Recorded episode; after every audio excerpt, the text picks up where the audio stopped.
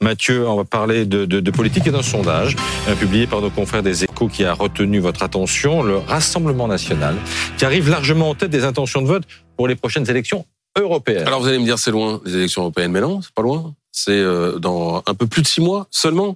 Et le RN caracole en tête effectivement avec 28% des intentions de vote. Regardez. Et derrière, c'est morne pleine. Le parti présidentiel ne dépasse pas la barre des 20%, il est à 19. Et derrière encore, c'est plus morne pleine, c'est la Bérésina. Tous les autres partis sont scotchés sous les 10%. À droite, 8% pour LR, 7% pour Reconquête. Comme à gauche, 9% pour le PS, 8% pour les écolos, 7% pour LFI. Bref, c'est le carton plein pour le Rassemblement national. Mais est-ce vraiment une surprise? Ben non, non, parce que tout le monde le sent venir. Euh, je rappelle que le RN était déjà arrivé en tête lors du précédent scrutin en 2019, que leur stratégie d'opposition euh, présentable, pour ne pas dire euh, responsable, paye. Et puis surtout, ils se sont mis en ordre de bataille en reconduisant Jordan Bardella comme tête de liste dès l'été dernier. Alors qu'en face, c'est le grand flou. Nous sommes à six mois d'élection, je le disais, et le parti présidentiel, par exemple, n'a toujours pas de candidat. Euh, la dernière fois, ils avaient attendu le mois de mars euh, pour désigner leur candidate, euh, Nathalie Loiseau, en tête de liste, qui s'était avérée tellement faible qu'Emmanuel Macron avait dû faire campagne à sa place et mettre sa tête sur les affiches.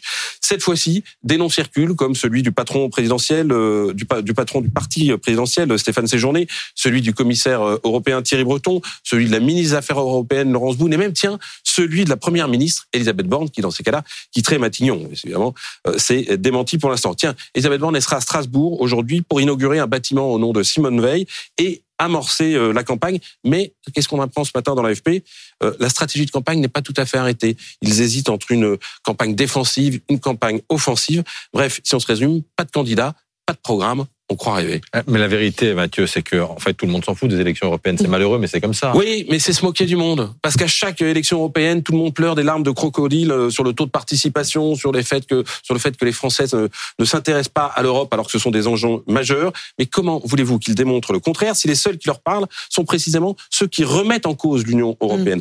Mm. L'Europe, c'est un impensé de notre classe politique. Rien ne changera tant que notre classe politique s'en servira de repoussoir ou de faire valoir, voire de réservoir. J'y pense parce que demain s'achève le procès du MoDem, où vous savez, accusé euh, d'avoir euh, mis un système frauduleux en place selon les mots du réquisitoire, mais d'avoir détourné des fonds européens entre 2005 et 2017 pour embaucher des assistants parlementaires qui auraient davantage travaillé pour le parti centriste qu'à Bruxelles, de la part d'un parti mm. tellement pro-européen comme le MoDem. Quelle honte.